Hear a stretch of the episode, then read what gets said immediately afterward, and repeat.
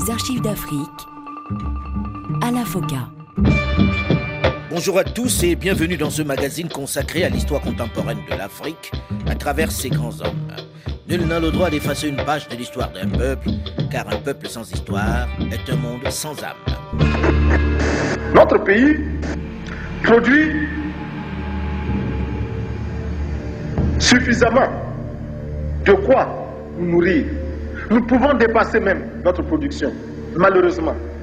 Par manque d'organisation, nous sommes encore obligés de tendre la main pour demander des aides alimentaires. Ces aides alimentaires qui nous bloquent, qui nous inspirent, qui installent dans nos esprits cette habitude, ces réflexes de mendiant, d'assister. Ne sera resté que 4 ans à la tête de son pays. Et pourtant, près de trois décennies après, ses compatriotes, mais également la jeunesse africaine dans son écrasante majorité, et même certains leaders d'Amérique latine, le considèrent encore comme l'un des personnages les plus marquants de l'histoire du XXe siècle. L'évocation de son seul nom suscite encore et toujours beaucoup de passion.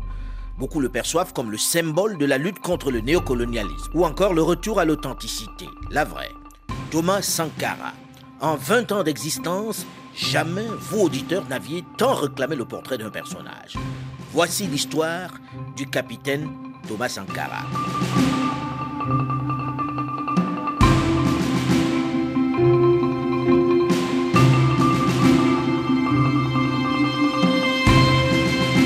La révolution est victoire. L'échec appartient à la réaction et à la contre-révolution.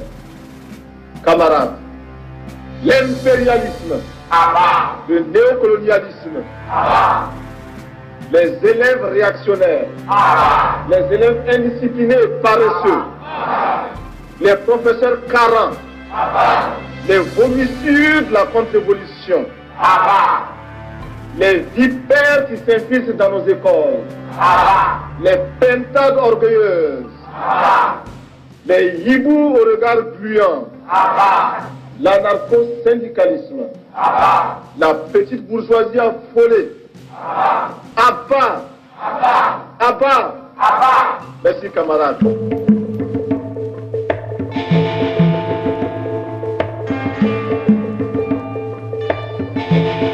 Je viens à cette 39e session vous parler au nom d'un peuple qui, sur la terre de ses ancêtres, a choisi dorénavant de s'affirmer et de s'assumer dans son histoire, dans ses aspects positifs comme dans ses aspects négatifs, sans complexe aucun. Je viens ici enfin, mandaté par le Conseil national de la Révolution du Burkina Faso, pour exprimer les vues de mon peuple concernant les problèmes inscrits à l'ordre du jour et qui constituent la trame tragique des événements qui fissurent douloureusement les fondements du monde en cette fin du XXe siècle. Un monde où l'humanité est transformée en cirque, déchiré par les luttes entre les grands et les semi-grands, battu par les bandes armées, soumises aux violences et aux pillages. Un monde où des nations, se soustrayant à la juridiction internationale, commandent des groupes de hors-la-loi vivant de rapines et organisant d'ignobles trafics de fusils à la main. Ce 14 octobre 1984, les grands dirigeants du monde découvrent à l'occasion de cette 39e session de l'Assemblée générale des Nations unies le révolutionnaire qui, depuis un an exactement qu'il a pris les rênes de son pays, petit territoire d'Afrique de l'Ouest, jusque-là difficilement localisable sur une carte, multiplie les actions d'éclat, bouscule les habitudes, instaure une nouvelle approche de la relation nord-sud. Le capitaine Thomas Sankara qui n'hésite plus à s'attaquer à certains tabous, à certaines résolutions que n'osaient pas dénoncer les dirigeants africains. Permettez-moi, vous qui m'écoutez, que je le dise, je ne parle pas seulement au nom du Burkina Faso, tant aimé, mais également au nom de tous ceux qui ont mal, mal quelque part. Je parle au nom de ces millions d'êtres qui sont dans les ghettos, parce qu'ils ont la peau noire ou qu'ils sont de cultures différentes et qui bénéficient d'un statut à peine supérieur à celui d'un animal. Je souffre au nom des Indiens massacrés, écrasés, humiliés et confinés depuis des siècles dans des réserves, afin qu'ils n'espèrent à aucun droit et que leur culture ne puisse s'enrichir en convolant en noces heureuses au contact d'autres cultures, y compris celle de l'envahisseur. Je m'exclame au nom des chômeurs d'un système structurellement injuste et conjoncturellement désaxé, réduit à ne percevoir de la vie que le reflet de celle des plus nantis. Je parle au nom des femmes du monde entier qui souffrent d'un système d'exploitation imposée par les mâles. En ce qui nous concerne, nous sommes prêts à accueillir toutes les suggestions du monde entier nous permettant de parvenir à l'épanouissement total de la femme burkinabé. En retour, nous donnons en partage à tous les pays l'expérience positive que nous entreprenons avec des femmes désormais présentes à tous les échelons de l'appareil d'État et de la vie sociale au Burkina Faso. L'insolence, la provocation vis-à-vis de l'hôte américain ne s'arrête pas là.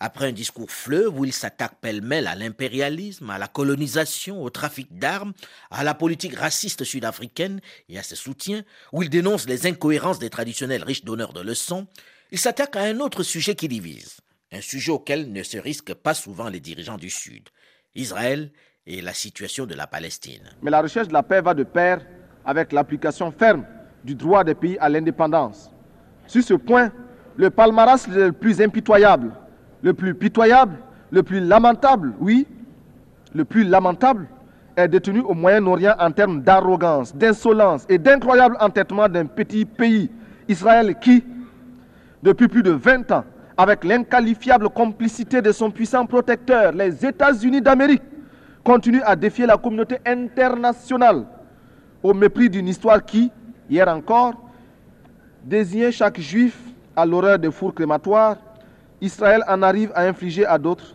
ce qui fut son propre calvaire.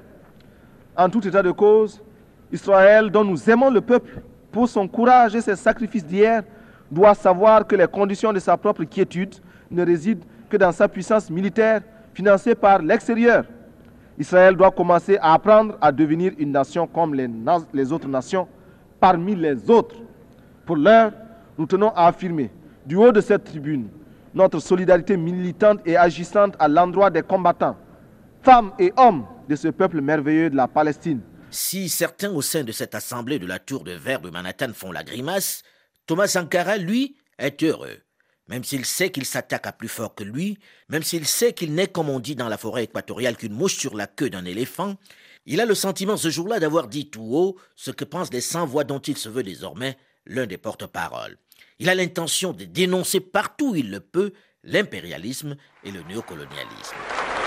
L'impérialisme. L'impérialisme. Le néocolonialisme.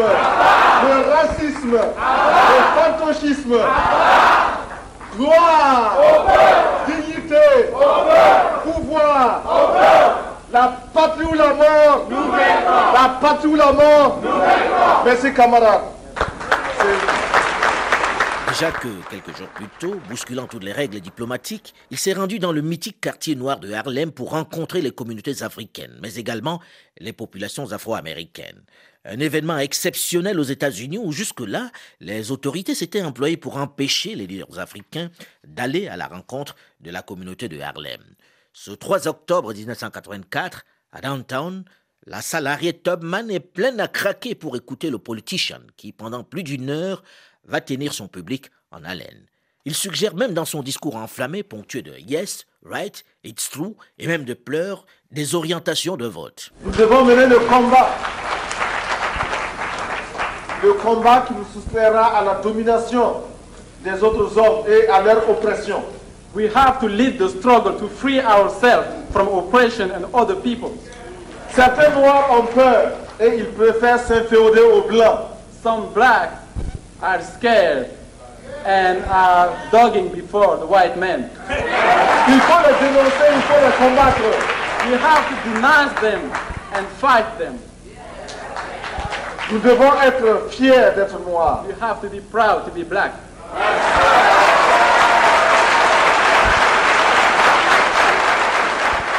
Souvenez-vous, il y a beaucoup de ces hommes politiques qui ne pensent aux Noirs qu'à la veille des élections. Be reminded that there are many of those black politicians who think about black people only the day before election. Le public de Harlem est conquis et certains éclatent en sanglots lorsqu'ils s'exclament et annoncent que tout président africain qui vient aux États-Unis devrait d'abord passer par Harlem. Parce que Notre Maison Blanche se trouve dans le Harlem noir. That's what I said, and I will repeat myself. My White House is in the Black Harlem. la jeunesse africaine, elle aussi, est sous le charme devant tous ces coups d'éclat, toutes ces sorties qui tranchent singulièrement avec les discours plutôt lisses et polissés que servent traditionnellement leurs dirigeants. Qui est ce jeune capitaine en treillis et béret rouge qui bouscule ainsi les habitudes et qui, quelques mois plus tôt, a sévèrement tensé le président François Mitterrand d'avoir reçu à Paris le président sud-africain Peter Botha? Qui est ce jeune homme de 35 ans qui intéresse de plus en plus les services de renseignements occidentaux et qui donne un nom à un pays jusque-là peu connu du grand public? L'esclave qui n'est pas capable d'assumer sa révolte ne mérite pas que l'on s'apitoie sur son sort. Cet esclave répondra seul de son malheur s'il se fait des illusions sur la condescendance suspecte d'un maître qui prétend l'affranchir. Seule la lutte libère.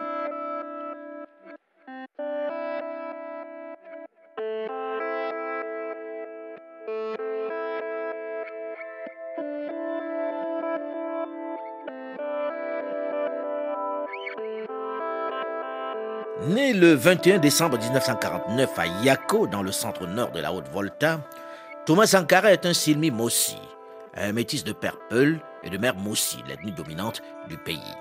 Il va dans un premier temps suivre ses études primaires à Kaya. Mes chers compatriotes voltaïques, aujourd'hui 5 août 1960, à 0 heure, au nom du droit naturel de l'homme à la liberté, à l'égalité et à la fraternité, je proclame solennellement l'indépendance de la République de Haute-Volta.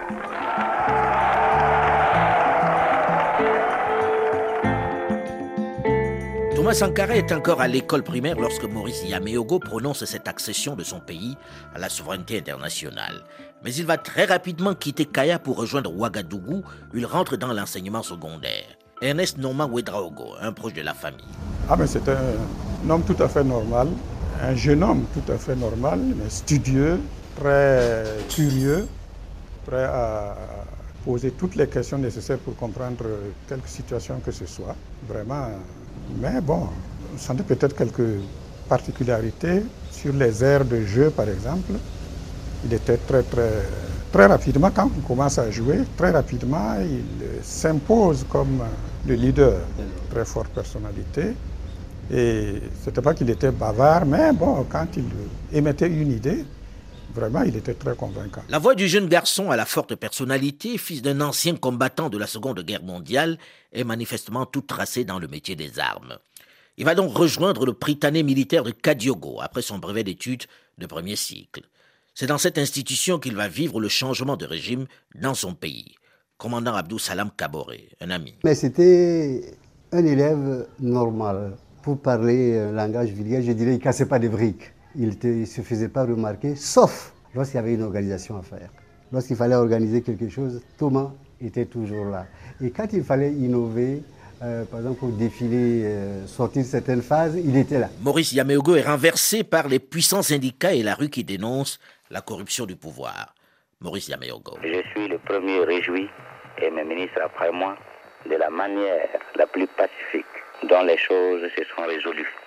Si depuis plus de quatre jours, notre capitale, d'habitude si pacifique, a connu un tel échauffement et que heureusement rien ne se soit produit sur le plan de la perte de vie humaine, parce que là encore, bien que possédant les attributs du pouvoir, nous n'avons pas voulu user de quoi que ce soit pour que du dehors on puisse dire que la Haute Volta a perdu l'une de ses grandes vertus qui est le respect de soi-même, l'amour entre ses frères. Et c'est pourquoi je suis heureux que le chef d'état-major général, entouré de tous ses officiers, ai pu, en parfaite harmonie avec moi-même, pour que justement notre pays puisse continuer d'aller de l'avant, réaliser de façon si pacifique ce que j'appellerais ce transfert de compétences. L'équipe qui s'en va n'éprouve aucune rancœur. Rassurez-vous, car cela est évident pour quiconque nous a connus. Rassurez-vous, dis-je, au niveau de la population voltaïque, aucune réaction défavorable à l'actuel gouvernement ne sera cautionnée ni par moi, ni par aucun de mes ministres. Cette relève d'aujourd'hui nous plaît parce qu'elle a permis d'éviter l'effusion de sang. Et c'est pour cette raison précise que le colonel Sangoulé, que je connais très bien, a bien compris lorsque nous nous sommes rencontrés qu'il fallait procéder comme nous l'avons fait. Pour la première fois, l'armée prend le pouvoir. Le général Sangoulé Lamizana remplace le vieux Maurice à la tête de la Haute Volta. Thomas Sankara a à ce moment-là 16 ans. Et lorsqu'il s'envole à l'âge de 20 ans pour l'Académie militaire d'Antirabé à Madagascar, pour poursuivre sa formation, l'armée qui a décidé de ne plus remettre le pouvoir aux civils n'a pas changé grand-chose selon lui à la situation précédente. Nous sommes en 1970. Le jeune sous-officier qui lit beaucoup commence à s'intéresser à la chose politique. Encore une fois, hasard de l'histoire, il va assister à une autre révolution partie toujours de la rue qui va installer une autre armée au pouvoir, celle de Madagascar. Nous sommes en 1972. L'université Charles de Gaulle à Tananarive. Depuis la mi-avril, les étudiants appuyés par les lycéens sont en grève. Dans la nuit du 11 au 12 mai, le président de Ziran choisit l'épreuve de force. Il fait arrêter et transférer dans l'île Bagne de Nocilav près de 400 étudiants. Place de l'indépendance, les FRS, les forces républicaines de sécurité composées d'hommes de la côte, la garde prétorienne du président de Ziran, ouvrent le feu. Tananarive est aussitôt paralysée par la grève générale. Toute la ville semble se mettre à marcher. Cortèges et meetings se multiplient. Le général Adriamaz est nommé gouverneur militaire, mais l'armée donne l'impression de pactiser avec la foule. Elle désarme les FRS et les enferme dans leur caserne. Cette révolution, Thomas Sankara la vit de loin. Pour l'instant, il se consacre à sa formation. Il gagne ses galons d'officier, puis se spécialise dans les troupes aéroportées. Il effectue également des stages à l'école de parachutistes de Pau et à l'école des instructeurs parachutistes de Braba au Maroc, où il partage la même chambrée avec un certain Blaise Compaoré. Mais un événement va rapidement faire connaître le jeune capitaine de ses compatriotes. Un événement violent, une guerre qui oppose son pays à son voisin, le Mali, de Moussa Traoré. La bande d'Agacher, longue de 160 km et large de 20 km, a la réputation d'être riche en minerais. Le Mali et la Haute-Volta se disputent la possession de ce territoire. Alors que le Mali plus puissamment armé est en passe de mettre en déroute les forces voltaïques, le jeune officier galvanise son unité, prend la tête de sa troupe et réalise une fulgurante contre-attaque dans le secteur de la mare de Soum, prenant même pied en territoire malien. Les deux camps crient victoire. L'honneur si important en pays sahélien est sauf, et la nation voltaïque reste profondément reconnaissante à celui qu'elle va ériger en héros. Le jeune officier a seulement 20 ans à ce moment-là. Il est désormais connu de tout le pays l'armée lui est reconnaissante. Elle va même lui offrir l'occasion de créer son unité. Boukari Kaboré dit le lion. Po, c'est Thomas qui l'a créé avec la Misana, le SNEC. On a créé une unité pour donner à un jeune officier là qui semblait un peu bon. On nous avait déjà ciblé et lui particulièrement, comme surtout il venait de Madagascar. Donc on lui confie une unité. Bon, et puis finalement il a montré qu'il était compétent. Et il a fait même de cette unité-là une unité valable de commando. Et il a même profité de ses compétences de guideur d'hommes-là pour en faire de Pau une cité viable. Avec cette unité de Pau commence l'ascension fulgurante du jeune officier passionné de lecture politique comme nous allons le voir dans une dizaine de minutes dans la suite de cette série que nous consacrons à Thomas Sankara. Rendez-vous donc pour la suite d'Archives d'Afrique après une nouvelle édition du journal du RFI.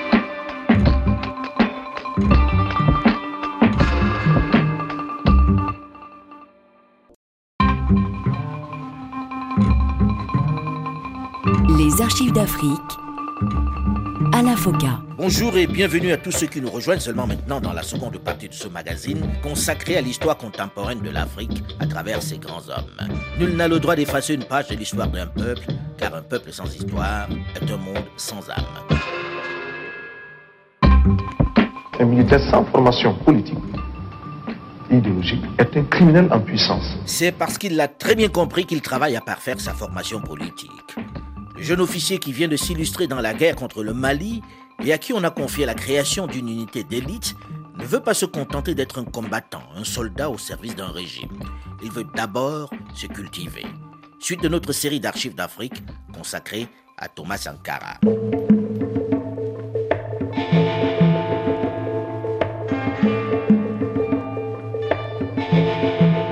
20 ans à peine, on lui a confié la création d'une unité d'élite, l'unité des commandos de Pau. Commandant Abdou Salam Kabore, un ami de longue date. C'est Sankara qui a créé Pau. C'est la compagnie Commando qu'il a commandé lors de ce malheureux incident entre le Mali et nous, qu'il a transféré à Pau. Il va donc poser pendant quelque temps son baluchon dans cette ville de Haute-Volta où très rapidement il séduit. Un habitant de Pau qui va devenir son traducteur se souvient de leur rencontre autour d'un puits. C'était autour d'un puits dans mon quartier natal qu'on a appelé le puits UNESCO parce qu'il était doté par l'UNESCO aux femmes quand l'UNESCO introduisait donc la notion de l'émancipation de la femme. Et à cette époque, ils ont posé la question de la crucialité d'eau. Par leur dynamisme, l'UNESCO a consenti leur offrir un puits. Puis les militaires sont arrivés, ils, n'obéissaient personne, avec euh, une certaine traquée par une Égypte. Quand ils arrivent, c'était la terreur. Pour prendre l'eau, ils ne savent pas respecter la ligne, ils ne savent pas respecter l'ordre et personne n'est respecté. Alors, euh, il y a eu une révolte du quartier et Sankara est venu un jour, il a tenu un discours conciliant ces termes. Je suis votre fils, ces militaires sont vos fils. C'est impensable que vous leur refusiez de l'eau, mais c'est encore inadmissible qu'ils viennent vous forcer la main pour prendre votre eau parce que le puits est d'abord le vôtre. Et ce jour, il a mis de l'ordre. Et dorénavant, chaque militaire arrive, il s'aligne, il attend son tour, même si c'est la citerne. L'homme de parole se veut proche des populations de Pau. Il n'a pas une démarche de militaire, il se veut au service des populations, du peuple, à Pekira Gomimbu. Il s'est beaucoup intéressé à la jeunesse.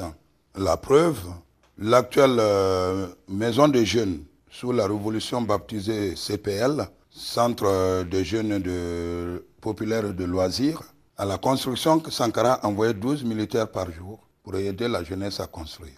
Ensuite, que dès qu'il se passe un événement malheureux ou heureux, Sankara et ses hommes étaient présents. Quand il y a un cas de décès, les militaires retroussent les manches, ils creusent la tombe avec tout le monde. Donc il avait instauré cette sorte d'intégration et de convivialité militaire population civile. Thomas Sankara est désormais un notable, un enfant de la cité de Pau. Il a une base. Mais il continue de se former. Il effectue des stages en France et au Maroc, notamment à l'école des instructeurs de Rabat en 1978, où il partage d'ailleurs la chambrée avec Blaise Compaoré. Même s'il a toujours démenti appartenir à des organisations communistes, il s'intéresse de très près aux théories, à l'idéologie marxiste. Il dit Marx et toute la littérature communiste et révolutionnaire. En France, il se frotte à tous ces intellectuels africains qui se passionnent pour cette idéologie. Il traîne dans les librairies dites marxistes, notamment les herbes sauvages au quartier latin. Il rencontre de nombreux compatriotes étudiants, en particulier des membres de l'organisation communiste voltaïque comme Basile Guissou ou Valère Sommet. En 1978, pendant qu'il est en stage au Maroc, il fugue à plusieurs reprises jusqu'à Caen où il va rendre visite à Mariam Serme, sa fiancée. Mais il en profite aussi toujours pour assister clandestinement à des réunions d'étudiants. Il faut dire qu'il appartient également à une organisation clandestine de jeunes officiers un peu excédés par les pratiques de leurs supérieurs. Un certain mystérieux Rock. Le commandant Abdou Salam Kaboré appartenait à cette organisation dont le but n'était pas forcément au départ la prise de pouvoir. Nous avions des difficultés vis-à-vis des anciens officiers, tout à fait simplement et matériellement.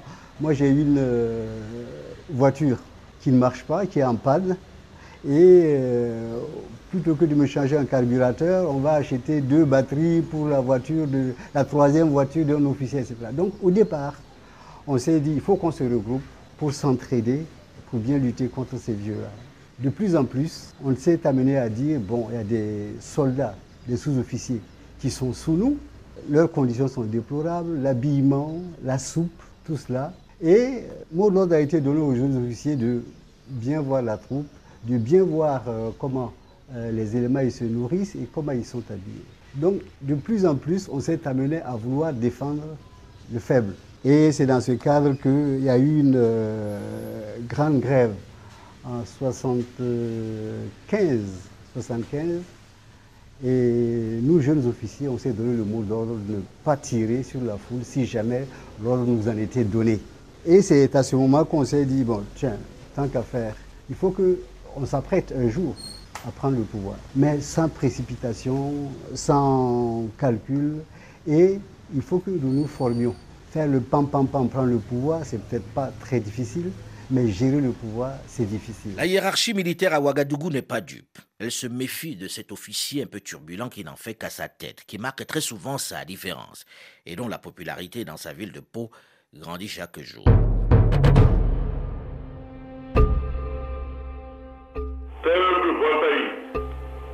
Nous, comité militaire de redressement pour le progrès national, proclamons, premièrement, la constitution du 13 décembre 1977 est suspendue. Deuxièmement, l'Assemblée nationale est dissoute. Les structures de progrès social pour l'instauration d'une démocratie véritable associant toutes les forces seront mises en place. Troisièmement, le gouvernement est démis de ses fonctions. Un gouvernement de redressement et de progrès national sera mis en place.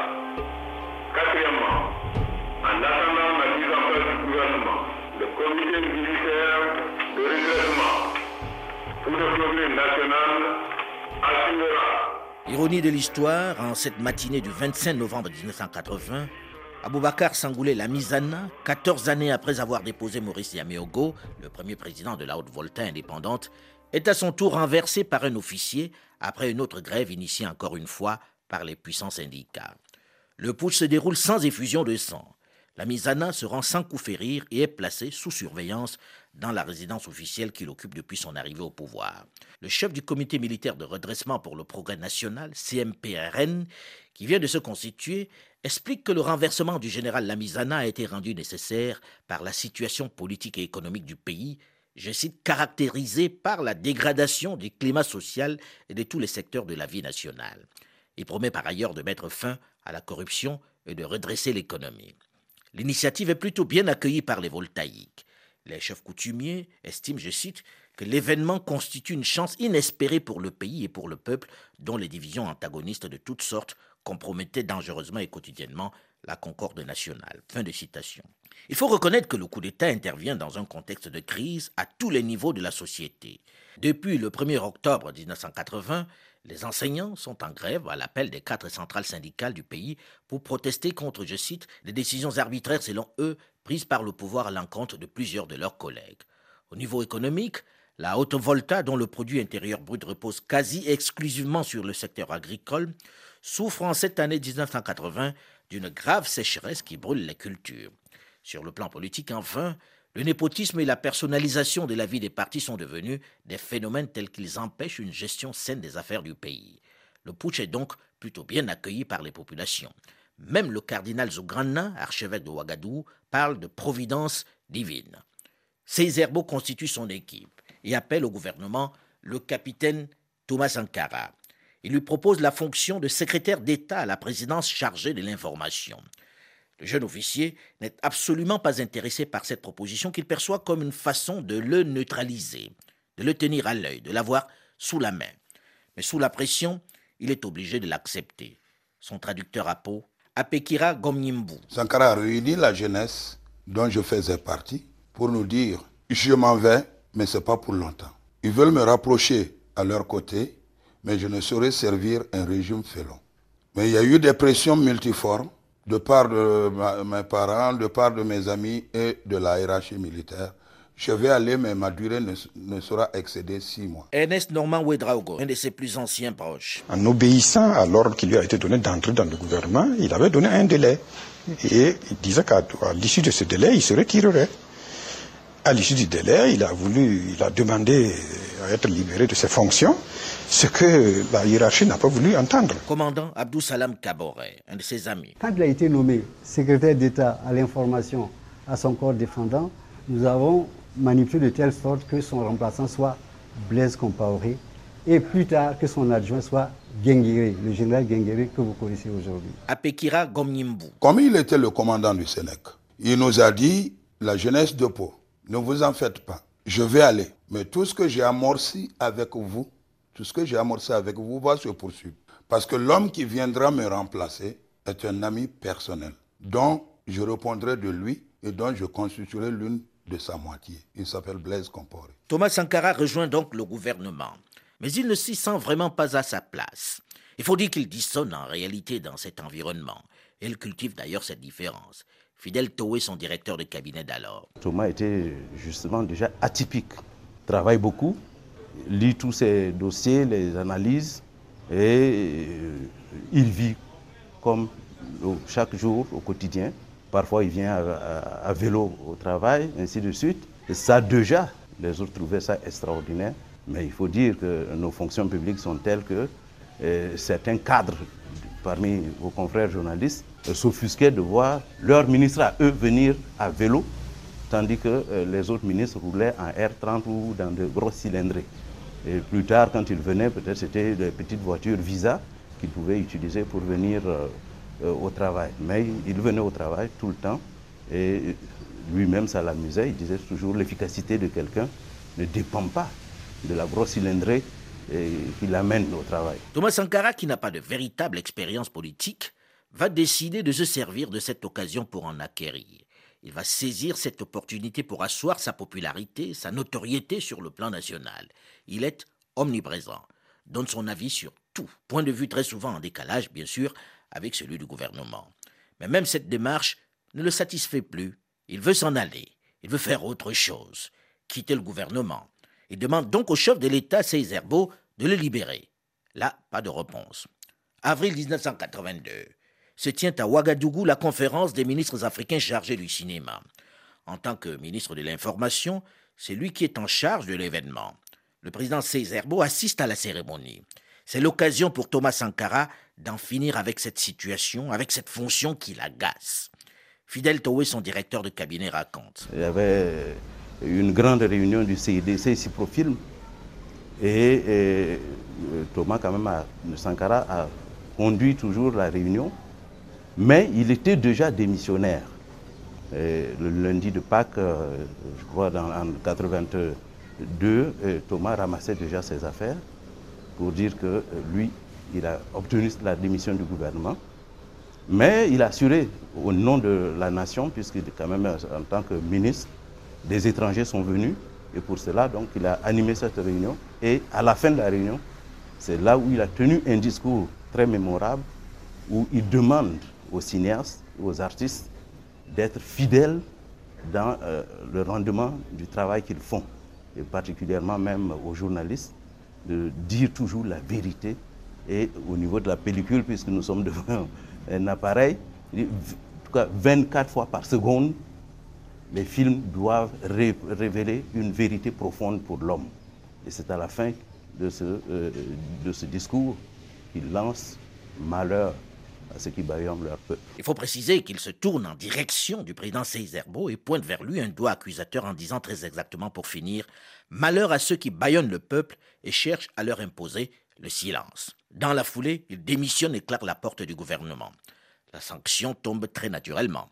Un tel affront ne pouvait rester impuni, surtout dans l'armée. Alors on choisit la punition la plus humiliante pour le jeune capitaine. Thomas Sankara est d'abord placé aux arrêts de rigueur pendant deux mois à Dédougou dans la caserne des paracommandos.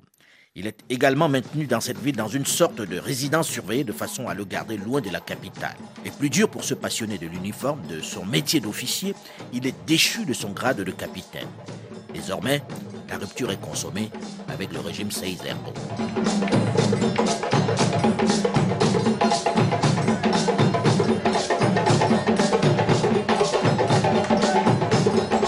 le 25 novembre 1980, un pouvoir dénommé Comité militaire de redressement pour le progrès national, CMRPN, s'est installé en Haute-Volta.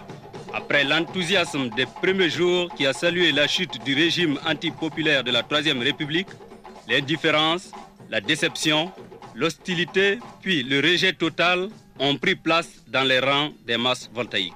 Le colonel Seizerbo ces comités de militaires et son gouvernement n'ont reçu que la juste sanction du peuple pour leur politique aventuriste et de trahison dont les traits principaux sont la gabégie, la corruption et l'enrichissement illicite et spectaculaire des dignitaires aggravant ainsi le marasme économique, la répression injustifiée des travailleurs, élèves et étudiants par des déportations, des mandats d'arrêt et la suppression des libertés fondamentales aussi bien individuelles que collectives. Ce deuxième push militaire en moins de trois ans vient mettre fin à la traversée du désert de Thomas Sankara.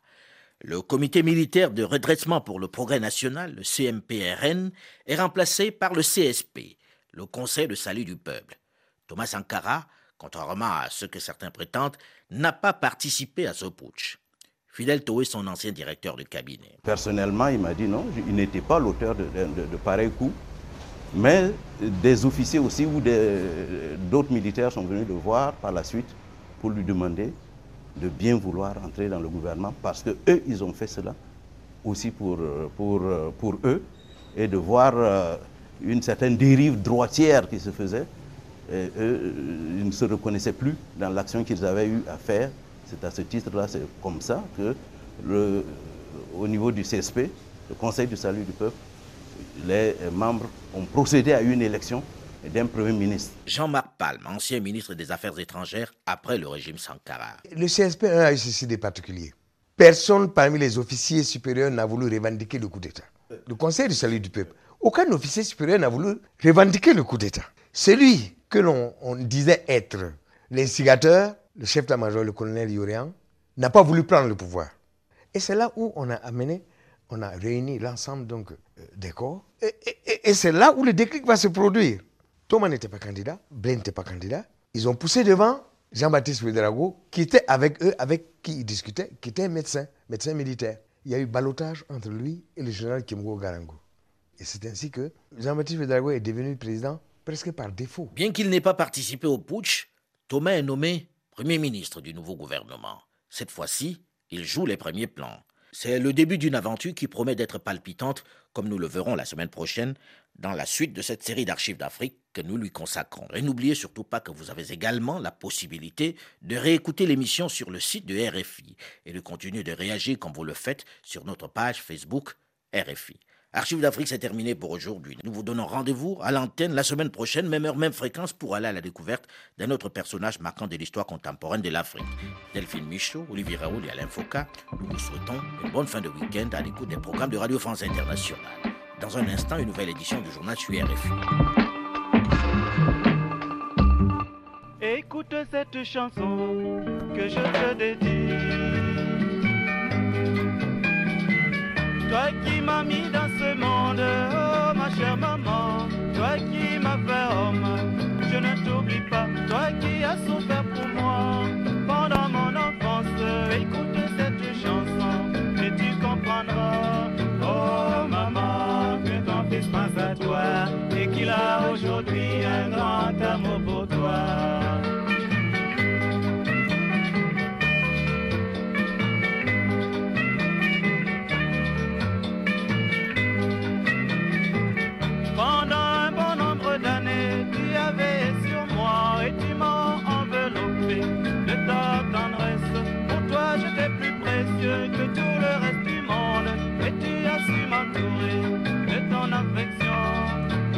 maman, je n'ai pas oublié. Je t'envoie aujourd'hui un mot de reconnaissance.